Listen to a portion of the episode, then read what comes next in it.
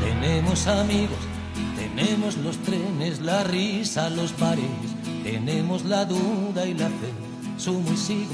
Tenemos moteles, garitos, altares, tenemos urgencias, amores que matan, tenemos silencio, tabaco, razones, tenemos Venecia, tenemos Manhattan, tenemos cenizas de revoluciones.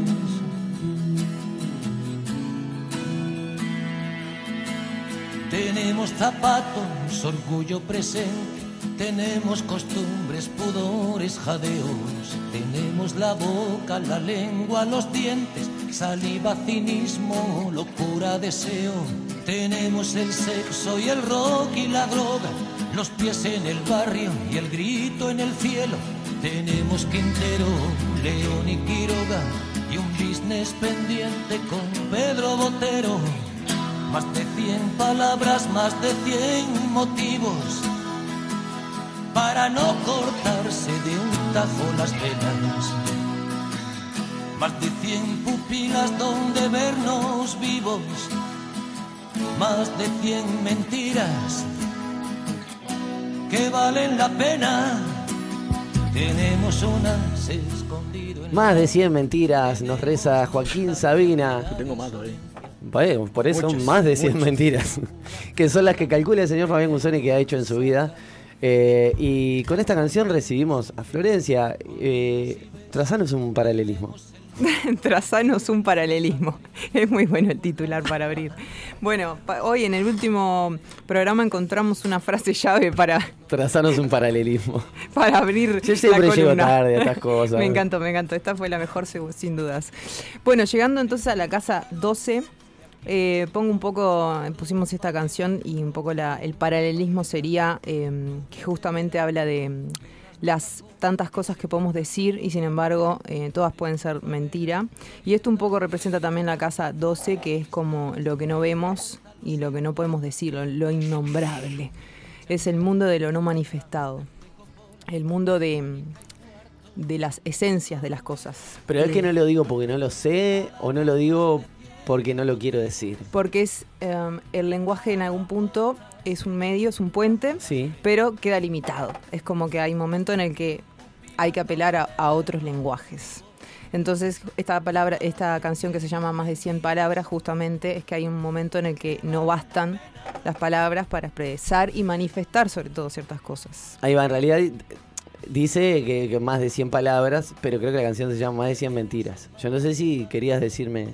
Eh, no, ahora seguí con el paralelismo, me parece. Ajá, me bien. dejaste pensando. y también el No, hecho no, de que No, no, no descubras los. los- No, pero Eso es como el, ah, la gente Está muy sabe atento. cómo se llama como la el mago canción. alcahuete ese La que- gente que sabe cómo los- se llama la trucos. canción. Y está muy atento Federico, evidentemente está muy atento y eso está bueno. Claro. Bueno, no, al- mucho menos de lo que me gustaría estar, Iván. Al respecto de esto, entonces sí le vamos igual a, a a dar el apoyo a Joaquín Sabina que habla de mil formas de mentirnos a nosotros mismos y sin embargo es- sigue siendo un puente la palabra y eso es lo que traigo hoy en el hecho de que eh, el tema que nos traía era la vida como un espacio público-privado, ¿no? En esto de compartir mi vida, ¿no? Compartir- Bueno, eso hoy en las redes es algo que se palpa. O, bueno, en realidad uno comparte una parte. La, la mayoría de la gente, por lo menos, no sé. Claro, habría que pensar si lo que compartimos o reflexionar al respecto si lo que compartimos es la vivencia que tenemos de las cosas, que es lo que vamos a intentar discernir, o, la, o el relato que tenemos de la vivencia. Y por ende ahí a veces es la situación vital, ¿no? Por ejemplo, em, eh, una cosa es eh, estar acá, por ejemplo, yo puedo contar un relato de que estoy acá en la radio, de que estoy con Fede, que estoy con Fabi, y otra cosa es mi vivencia. Entonces, lo que está bueno, creo yo, exponer en algún punto, y ahora vamos a ir viendo por qué, es la vivencia, justamente, de las cosas. Porque ahí hay un punto de unión, y ahí no tiene tanto que ver con la palabra, o sea, no tiene tanto que ver con lo que estoy contando, sino con el, em, el feedback que se puede generar. Ah, vos hablas de eso, de como yo puedo relatar lo que estoy viviendo acá, Sí. pero eso no tiene por qué tener que ver con lo que me está pasando a mí por estar acá. Sí, exacto. Y voy a traer todas las temáticas que son de las que la humanidad, pues, eh, vive con mayor sufrimiento. Eh, una de ellas es la enfermedad. Dentro de las enfermedades, las que más se viven con sufrimiento y agonía son eh, las terminales, las enfermedades terminales, por lo general, lógicamente estoy hablando en modo general. Eh, y después, por otro lado, está el tema que, que trajimos al comienzo, que fue el tema de Uruguay con la tasa más alta de suicidio. También el hecho de em, mm, el estado mental de un ser humano que puede generar muchísimo sufrimiento. También Neptuno es un planeta que también tiene que ver, Neptuno regente de la casa 12, para los que sepan, eh, tiene, tiene también que ver con un plano mental, pero un plano mental colectivo. Sin embargo, el ser humano cuando se enferma y el ser humano cuando em, tiene pensamientos autodestructivos, lo vive de manera aislada, ¿sí? Lo vive como si verdaderamente fuera solo a él que le está sucediendo eso, ¿sí? Sí, y sí, este es factor... imposible como, rela- como racionalizarlo, ¿no? Es como, es un sentimiento muy fuerte y quizá una persona puedan entender esto que es muy difícil de dominar. Sí, el punto es, quizás el de enfrente em, no tiene exactamente la misma enfermedad que vos, quizás el de enfrente no llegó a esos pensamientos por los mismos motivos o situaciones, pero hay algo que hay en común, que es la vivencia, la vivencia, eh, la desesperación, em, la agonía y el dolor físico en muchas ocasiones. Entonces, el dolor físico, así como otras tantas eh, cuestiones de la vida, es algo que en realidad sí nos puede conectar con los demás. Pero muchas veces eh, esta vivencia de lo privado y lo público, ¿no? Queda en eso de lo privado, queda justamente todo el ámbito del sufrimiento humano, ¿sí? Entonces me encuentro con alguien y me dice, eh, ¿no viste a fulana? No, no, no, ¿sabes qué? Y me lo dice como si fuera algo, un secreto, me dice, no, ¿sabes que tiene cáncer? Y, que, y parece que, ¿no? O sea, es algo que me está contando muy íntimo, ¿no? Y hay, hay todo un tema con esto y es muy sutil, hay que ser muy delicado también para entrar en el tema, porque es cierto que em, cuando uno está atravesando situaciones de sufrimiento se siente vulnerable, ya de por sí. Entonces, exponer la situación, pues obviamente acrecenta la situación, ¿no? De ahí viene que no quiero yo compartir. Pero es muy, muy importante ver que el factor aislamiento mental no lo estoy diciendo yo, sino que es mi sistema de pensamiento humano, que es, es igual para todos, que busca que yo me mantenga de manera privada eso. ¿Para qué? Para que, no sé, puede ser varios factores, creo que para que la gente no se preocupe, incluso algunos pueden llegar a pensar, bueno, que no tenga una visión diferente o, o más pa- o actitudes eh, más o sea, tipo benevolentes conmigo porque estoy como en, en vulnerabilidad. Mm. Entonces como que es entendible, pero sí es muy mucho es muy entendible el punto que vos decís, Flor, de que el aislarse en ese pensamiento, pero es algo recontracultural, entiendo, sí. Sí, es algo, ah, eh, me parece, hasta de hasta mental, literal. No sé si tanto cultural. Creo que en eso compartimos todas, un poco todas las culturas, especialmente las que, bueno, me parece a mí las que, las que mm, están más del lado de Occidente, ¿no? Pero vamos a hacer este hilo conductor, ¿no? Si yo inconscientemente me siento em, culpable, ¿sí? Tengo, si- siento o experimento o hay algunas creencias que tienen que ver o están vinculadas a la culpa, la mente va a buscar la manera de castigarse por eso, ¿sí? Cuando yo estoy experimentando una situación que la vivo con sufrimiento, X situación, no importa, pero va- vamos a tomar estas como que son de mayor eh, peso por lo general, a nivel global. Eh, si yo comparto lo que me está pasando, inconscientemente yo sé que ese sufrimiento va a disolverse de alguna forma, porque voy a encontrar una conexión con el otro, una, em- una empatía que va más allá de las situaciones personales de cada uno. Entonces, pero si yo estoy, eh, digamos, enfocada nuevamente en poder experimentar alguna forma de castigo por esa culpa que ni siquiera tampoco es personal, pues no lo voy a compartir. Yo he, notado, tanto en mi primera persona, porque obviamente he tenido mis momentos de sufrimiento así intenso, eh, y en otras personas he notado esto, que eh, no comparto eh, esto que llamamos vida privada y que muchas veces es como, ah, qué loco, porque si mm, te está pasando algo súper maravilloso, no dudas en compartirlo. Pero esto precisamente que te tiene súper encerrado, eh, ¿no? Y llorando y mal, esto no, esto es íntimo, esto es solo tuyo y de algunos pocos. Sí, ¿no? yo, yo pienso, por eso tiré en el principio el tema de las redes, porque creo que ha acrecentado eh, el hecho de compartir solo las cositas lindas, ¿no? Las buenas, y, y no tanto... Bueno, uno puede pensar, bueno, sí, yo cuando me junto con mis amigos les cuento lo que me pasa, Mm, pero yo he, no sé, vi- visto círculos de amistades Mm. y, y de vínculos que no tratan de esa manera esos temas. Se cuentan la- es como unos pequeñas exitistas de la vida en cuanto se cuentan solo los goles. mm. Pero, Pero no hay un tema de inconsciente también de defensa, de autodefensa, en el sentido de que vos, si compartís algo eh, agradable, vamos a ponerle, ponerle el nombre agradable, no tenés que defenderte de nada. Pero cuando vos compartís una situación en donde vos est- estás vulnerable, vos tenés que tener mucho cuidado también a quién se lo contás. Porque- ah, bueno, eso estamos de acuerdo. Cuando vos compartís algo agradable, es difícil que al- algo te, te- te termine complicando. En Pero el- también cuando puede vos ser, porque- Cuando vos compartís algo desagradable o algo que, que te está generando situaciones complicadas, uno trata, por lo menos en mi caso, de contárselo a personas que sé Eso estamos de acuerdo. que me van a que me van a, a servir para algo. Pero no- yo jamás, por ejemplo, compartiría una situación desagradable en las redes, por ejemplo. No, Porque no tiene Mm. ningún sentido. Más Mm. sí compartiría, no sé, acá, eh, haciendo el programa con los gurises. Eh, el- pero no sé si tiene más o menos sentido que compartir algo positivo. Bueno, Para mí Mm. sí. Eso es lo que estoy Claro, diciendo. no, no vamos al punto, mira qué interesante lo que acabas de decir, ¿no? No estamos como, no, o sea, no queremos intentar saber si es positivo o no, porque Claro. quizás mm, no va tanto por ahí, porque ahí siguen habiendo puestos, sino por el hecho de que lo que yo voy, eso que estoy privatizando, pues a ver si podemos Me observar esto. Claro, estoy muy identificada con eso. Es decir, o sea, necesito necesariamente que sea solo mío. Es decir, no me toques el sufrimiento porque, o sea, es como, es como un ancla en algún punto. Entonces, y esto es, es difícil de ver porque, ¿cómo?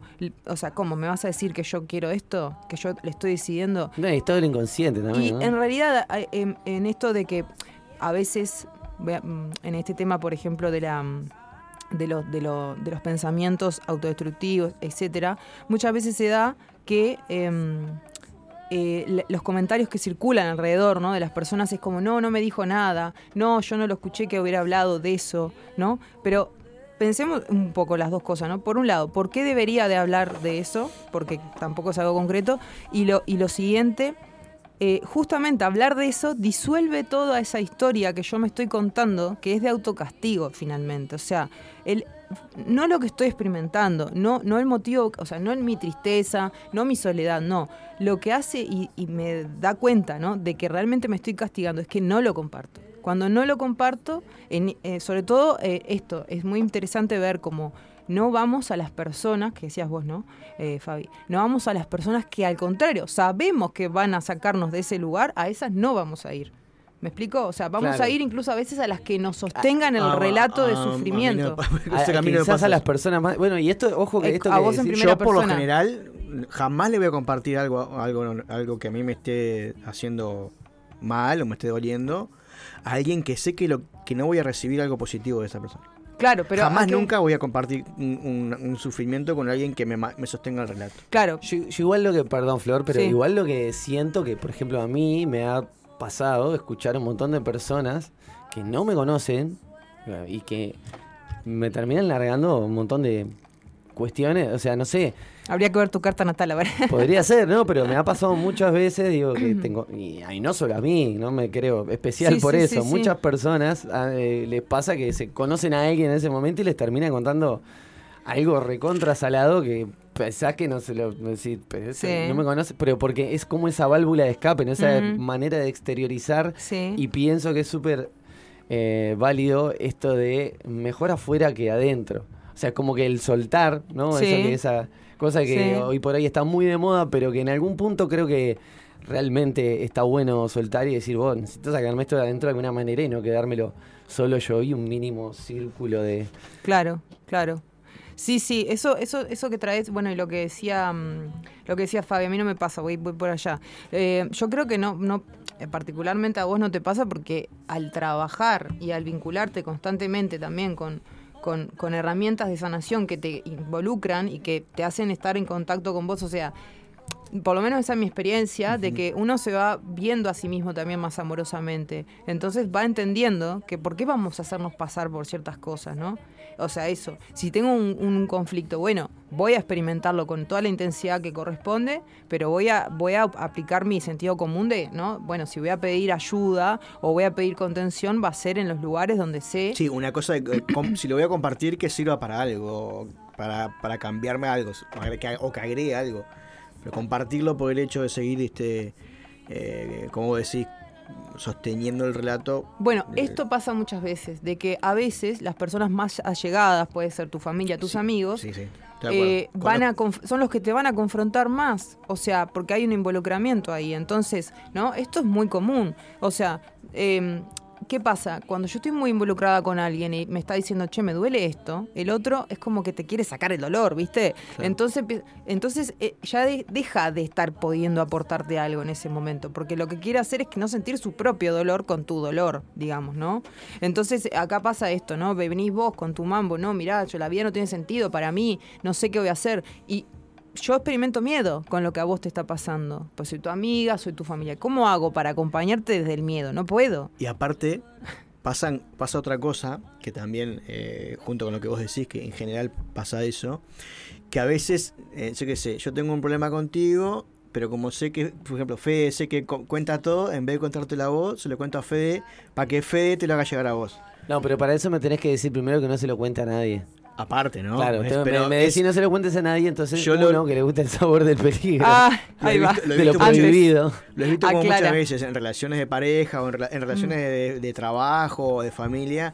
Yo te cuento algo a vos porque sé que vos, tarde o temprano vos se lo vas a contar a fulano. ¿Entendés? Y, pero para lo mismo, para seguir sosteniendo el relato. Entonces vos, Claro, yo, sé, claro. yo digo, Flor, es, eh, vos, viste que Flor cada vez que le vas a decir algo se enoja. Mm. Entonces vos le decís, vos, Fabián dice tal cosa, Mm. y vos te enojás, entonces yo alimento nuevamente Claro. esa creencia o ese juicio y, y lo voy a- eh, haciendo un círculo que, que no, no, no termina más. Sí, sí, sí. Sí, bueno, eso puede ser también. Lo que, lo que mm, es importante ver, y lo he sentido yo y he visto cómo sucede, es como eh, la mente, mente con minúscula, selecciona. ¿Sí? ¿A quién, cómo y, y para qué? Y si no estamos eh, pillos, digamos, con esto, lo que sucede es que lo que único que se va a buscar no es disolver ese, o sea, no es aliviar, ¿sí? Es reforzar, reforzar a que yo sufro porque re sufro, porque mira qué mal, mira qué mal que estoy. ¿Me explico? Entonces, a veces pasa también, obviamente, que puedo usar la palabra, nuevamente volviendo, puedo usar el lenguaje, no como un puente para acercarme al otro, para acercarme y reconciliarme con la vida, porque si yo estoy sufriendo, hay un conflicto que estoy teniendo con la vida en realidad también. Hay un no querer recibir, hay un montón de cosas que suceden ahí. Y Sí, el no otro me lo quizá, representa. menos, porque- o, o no querer inconsciente, porque hay veces que me decís, sí, ¿cómo interpelás a una persona que está pasando por un momento como estos? Y le decís, no, porque vos no querés recibir. Y le decís, claro, ¿cómo no voy a querer? Es lo que más necesito, pero no estás sabiendo cómo. Claro, pero ahí está es el la llave ahí. Ahí nos trae la palabra clave de la casa 12 que es discernimiento y eh, todos los que trabajan con yoga y con los chakras, el tercer ojo ahí desbloqueado para poder diferenciar lo falso y lo verdadero. Como la Vos me estás claridad ahí, ¿no? contando un relato que es súper sufrido, te estás dando con el látigo, le estás dando con el látigo a toda la familia, a todo el gobierno, etcétera. Yo te estoy escuchando, yo no te voy a contestar a lo que me estás diciendo, porque yo sé que lo que vos estás haciendo es creerte es tu relato. Entonces voy más allá y sostengo y juego un rato contigo, pero sabiendo que eso no es real. Y ahí hay otro juego que es diferente. Me puedo relacionar contigo estando sano, no en tu versión enferma y sufrida, que es un poco por ahí. O sea, si yo me empiezo a relacionar contigo, esta es la empatía que nos enseñaron. Desde tu sufrimiento, ¿qué es lo que hacemos normalmente? No, porque sí, tenés razón, mirá, no, yo te entiendo. Ay, y te duele, y te duele Se más, usa la, la palabra empatía como, como casi como sentir culpa por el otro. Si vos no sentís que y en realidad la empatía es saber lo que está sintiendo la persona, pero no, no sostenerle el, el- el- el relato. Claro, porque el relato, el relato, si yo lo sostengo y me sumo, le estoy diciendo, es re, la verdad que es verdad, tenés todos los motivos para, para, para este, eh, decidir quitarte la vida, ¿no? Porque la verdad, tenés todos los motivos, sí. Si le- si o sea, yo no me doy cuenta, pero le estoy diciendo eso, le estoy diciendo, sí, sí, mira, veo tu sufrimiento, es súper verdadero lo que me estás contando. Entonces, si yo no aplico discernimiento, entonces, independientemente que yo tenga ahora una enfermedad o no, o una situación que me está desbordando, o, quiera, no le vea sentido a la vida. El discernimiento lo puedo practicar igual. ¿Para qué? Para acompañar a otros en sus, en sus momentos de también. Que para mí eso ha sido todo un aprendizaje, por ejemplo, en primera persona, cómo acompañar a otro en su vivencia sin creerme su relato. Porque hay como una diferencia ahí, ¿no? Porque si yo me creo su relato, voy a entrar a defender algo también. Y ya no ni siquiera me importa lo que está sintiendo el otro. Lo que quiero es eh, digamos, eh, como terminar el relato y... Claro, o sea, quiero decirle, no, ¿cómo me gustaría que superaras esto? En el fondo siempre es esto, ¿no? Ojalá se te pase esto ya. Pero para yo querer, digamos, estar, ya empiezo en una onda de rechazo, ¿no? Está, quiero, esto que me estás contando, no, no, no, no quiero que siga sucediendo. No sos vos, claro. No, quiero que siga sucediendo. Claro. Ojalá termine pronto. ¿Y qué estoy haciendo? Estoy rechazando su experiencia presente, lo que, lo que está viviendo porque me estoy creyendo el relato que me está trayendo de alguna manera. Los cabalistas dicen que uno debería, cuando uno ve una situación como esa, eh, la mejor forma de, o una de las herramientas que ellos dicen es que uno debería eh, pensar que es la última vez que lo va, que lo va a ver.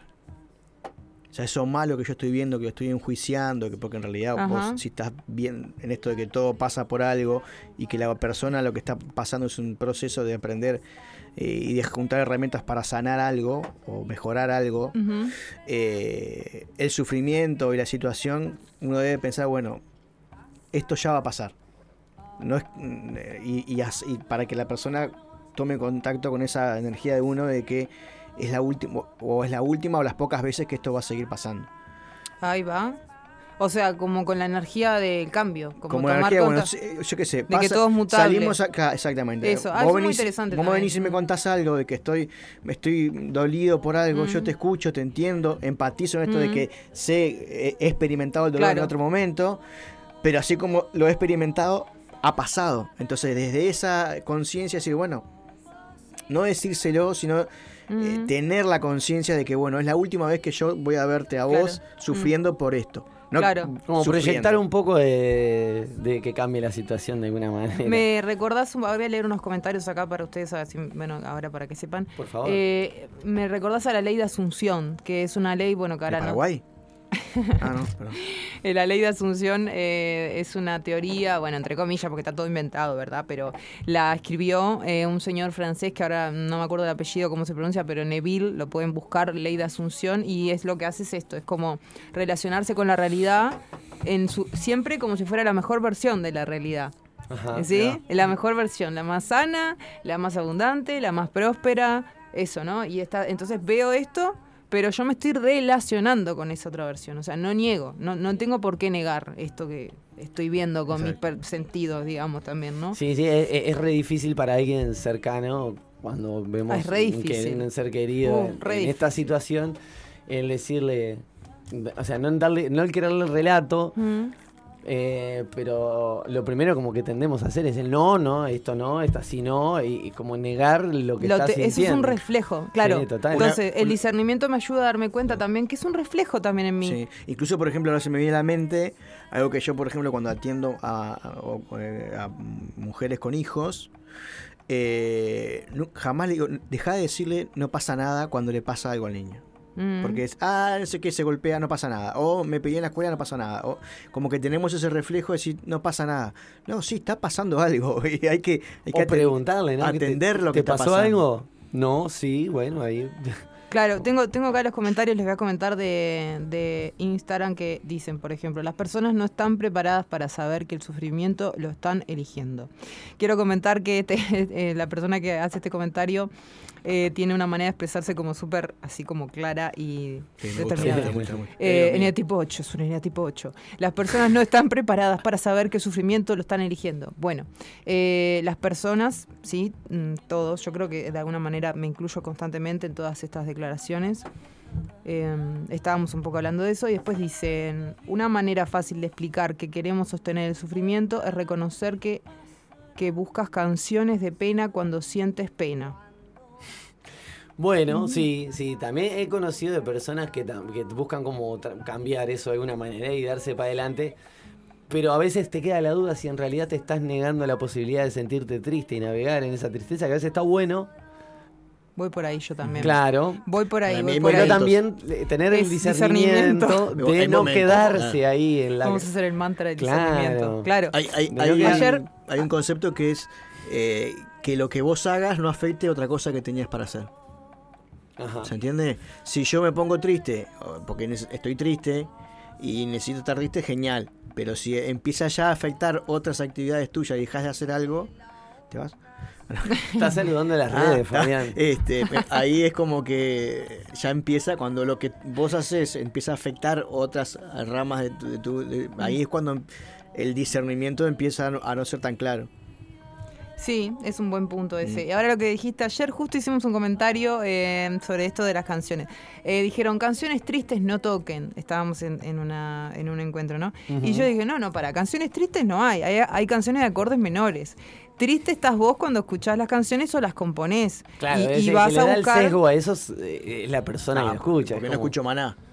No, pero es curioso, pero claro, la franja de, mm, de frecuencia de la música, claro que corresponde con una vibración emocional, lógicamente. Entonces, si yo estoy en una vibración que corresponde en números, ¿no? En literal. Acordes menores. Acordes menores, pues yo voy a buscar la que sintonice con mi frecuencia, donde estoy vibrando yo, y eso lo llamamos tristeza. Y bueno, que le, se podría llamar termo, pero le pusimos tristeza.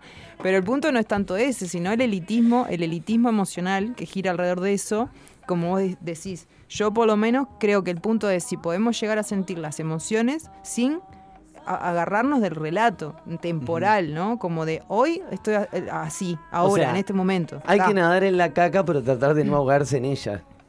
¿No? Qué, qué bien, ¿eh? Qué...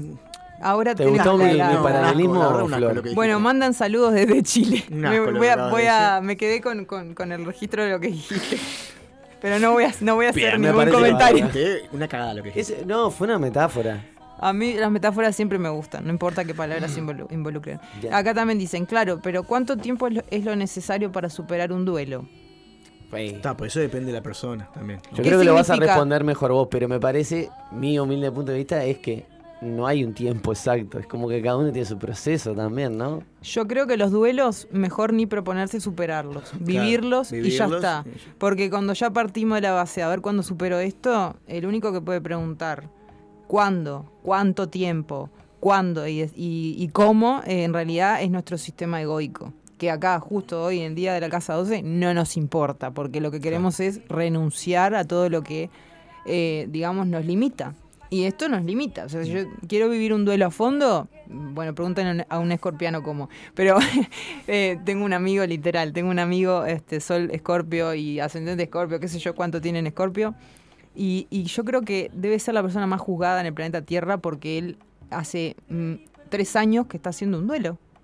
Porque lo vive, porque lo está viviendo a fondo y porque cada día le trae algo nuevo y porque es un proceso que se conecta con todo. Porque al final ese duelo te va a conectar con todo a, a- a largo plazo, con Y- todos los aspectos de tu vida. Flor, ¿y cómo podemos discernir cuando realmente estamos en un proceso de duelo y no es que estamos inmersos en nuestro Depresión. sufrimiento? ¿Cómo, de discernir eso? cómo discernir trayendo a, a esta casa 12 de discernimiento? Yo creo que mm, cuando aparece el relato histórico, temporal, de lo que yo, o sea, como que yo voy relatándome lo que estoy viviendo, ¿no? Por ejemplo, eh, esto de que ah, me veo, me encuentro con muchas personas que mm, están angustiadas porque ah, están contando los días que hace que lloran. O sea, eh, y ahí es como que O dar sea- vueltas en círculo sin ir a ningún lado y eso ya creo que sería... Mm, Y ahí entramos a cansarnos muchísimo mentalmente y ya no se trata solo de la tristeza. La tristeza es, es, es un pequeño punto en el mapa. El tema es todo el cansancio y agotamiento mental que genera estar juzgando cómo me siento todo el tiempo. O sea, todo el tiempo. No, es bastante agotador en realidad. Al final la persona no está angustiada tanto por aquel origen que despertó, sino porque está mirando su Su relato. sufrimiento ahí, rascándose con- el ombligo del O- o sufrimiento. cuando, por ejemplo, eh, la persona utiliza eh, su, su duelo o para justificar algo, o para manipular una situación, o para ese tipo de cosas. Ahí también hay, porque si vos estás mal realmente, no estás pensando en, des- en decir, ah, no, estoy, no voy a laburar porque me siento mal. Ni siquiera decís que, que te sentís mal, no vas a laburar y punto, ya está. Eh, me ha pasado mucho eso, de, de ver en situaciones donde, la, sobre todo gente que ha perdido familiares, que, eh, y se ve mucho, por ejemplo, en el relato de las madres para con, con los hijos cuando pierden a- a- al padre. Eh, Esto es una experiencia de consulta que es, ah, no, porque no, no está tu padre, me vas a dejar, o sea, me dejas sola, no me vienen a visitar, se fue tu padre y te vas vos, o sea, eh, ¿entendés? Como que eh, ahí a veces en esas situaciones, eh, también para mí desde mi, desde mi Sí. experiencia, denotan que más allá de un duelo hay un, un- Mm. un aprovecharme de esa situación para, para seguir eh, construyendo el relato, pero allá a mi favor, Claro, para no asumir el- mi vida. En realidad. Claro. El duelo, que está bueno que lo traigamos también esto de, lo, de la muerte, porque también es, la casa 12 representa como eh, eh, muerte y resurrección, digamos, un poco, lo- vamos a suponer, la vida de cualquier maestro espiritual que pasó por ahí. Y sin embargo, no necesariamente la muerte física, porque no es tanto eso, sino la muerte de, de todo esto. Sí, o de una emoción, de algo que, que- de, una situación. y de un aspecto de uno. ¿no? Y que hay como, particularmente mm, cuando el grado de intensidad de, de- de- una emoción ya llega a un nivel, ¿no? Bastante interesante, hay una, hay una clave que, que, bueno, en realidad hay que experimentarlo todo esto, ¿no? Podemos hablar ocho horas, pero hay que experimentarlo, que es la rendición. La rendición eh, que muchas veces nos viene como sinónimo de resignación o de, bueno, no hago nada, ¿qué hago? Me quedo acá, ¿no? La- lo primero que viene es como, ¿qué me estás diciendo? ¿Que tengo que Me- seguir que me sufriendo? rinda, que claro. rinda, o, o que tengo que aceptar el sufrimiento, no. Re- porque el punto es si podemos ver que el sufrimiento es un efecto de una forma en que yo estoy mirando lo que, lo que estoy viviendo, la vivencia, ¿no? Esto que vos decís. ¿Hay un duelo cuando se muere un familiar? Sí, hay un duelo. Cuando se va una pareja? Sí. Cuando te termina un trabajo? Sí. Hay un duelo constantemente en realidad en nuestras vidas, todo el tiempo. Pero esos que nosotros los vemos como los duelos, ¿no? Los, los grandes duelos, en realidad no representan más que una parte muy importante de mí también. O sea, de mi aspecto de mí mismo. O sea, porque la relación con mi padre, la relación con mi madre, la relación con mis hermanos habla mucho de mí. Claro, cuando el ese, o de mis hijos ni que hablar. Entonces, mm, cuanto más estrecho es ese vínculo, mayor identificación hay también. Entonces, si esa persona mm, desaparece, le pasa algo, lo que sea, pero deja de estar en mi vida tal y como yo la conocí, pues claramente que va a haber un duelo mucho más eh, grotesco y brusco en mí. Y ese, ese quiebre, muchas veces, ¿no? Como no puedo seguir con mi vida, ¿no? Porque tu vida ya no es la misma, porque vos no sos el Claro. mismo. Eso- Claramente no. Eso es lo que pasa. eh, primero pasa dos cosas. Una que uno quiere volver a vivir como vivías, vivías antes sin esa persona. Y era parte de esa vida anterior, entonces ya no. Mm. Y a su vez me pasa muchas veces que me dicen, no, eh, hace seis meses que estoy mal. Entonces una cosa que, que he aprendido, eh, eh, también lo menciona la Kabbalah, es que por lo menos hay un, puede haber que un año de, de duelo es natural. ¿Por qué es, ¿Y por qué se explica? Por esto de que eh, de las fechas. Porque va- tiene que pasar el primer, por ejemplo, si fallece alguien a- ahora, el 15, ¿no? Entonces vos vas a pasar tu primer, por decir algo, ¿no? Ujú. Alguien va a morir el 15. Tu primer Navidad sin él, tu Mm. primer fin de año sin él. Su- después va a pasar tu primer cumpleaños, tu el primer Mm. cumpleaños de él. Entonces va- hay como un ciclo en donde esto que la vida es distinta a como era antes, Mm. vos tenés que como afrontar esa situación de vivir esas situaciones importantes que pasan todo el tiempo Mm. sin ella. Entonces, naturalmente, un año naturalmente uno puede estar, puede ser menos, obviamente, pero si estás un año en duelo, mucha gente se lo ve como que está, eh, está ya, ya está pasando a- hacia algo, algo complicado, pero en realidad no. Tiene una explicación de ese sentido, de que Mm. vos vas a estar eh, viviendo las situaciones que vivías antes con él por primera vez. No, y Mm. más como decía, bueno. decía Flor antes, ¿no? Este, que el tema este a veces pasa por ir superando diferentes etapas del conflicto y por eh, Claro, eso iba a mencionar ahora. sí. eso, ¿no? Que vos ahora trajiste algo que es importante porque en el eje de la casa 2 está la casa 6, que es como la vida cotidiana. Claro. Lo- el primer contacto que tenemos con el duelo es a través de la vida cotidiana, es en, en lo superficial, en, lo- en donde, digamos, estaba el cuerpo de esa persona, o sea, lógicamente estaba el cuerpo, ¿no? Pero después pasa a otro plano, que, que, o sea, el duelo va atravesando diferentes capas y cuanto más profundo y más consciente lo hacemos, y por eso hay que vivirlo en sus etapas, como son, naturales y orgánicas, va em, entrando en, partes que cada vez tienen menos que ver con la persona o con la situación, ¿no? Entonces, bueno, em, ¿por qué era importante este tema, me parecía, eh, para cerrar? Em, porque, bueno, me parece eh, importante el poder comenzar por lo menos a preguntarnos, eh, así como estamos haciendo acá nosotros ahora,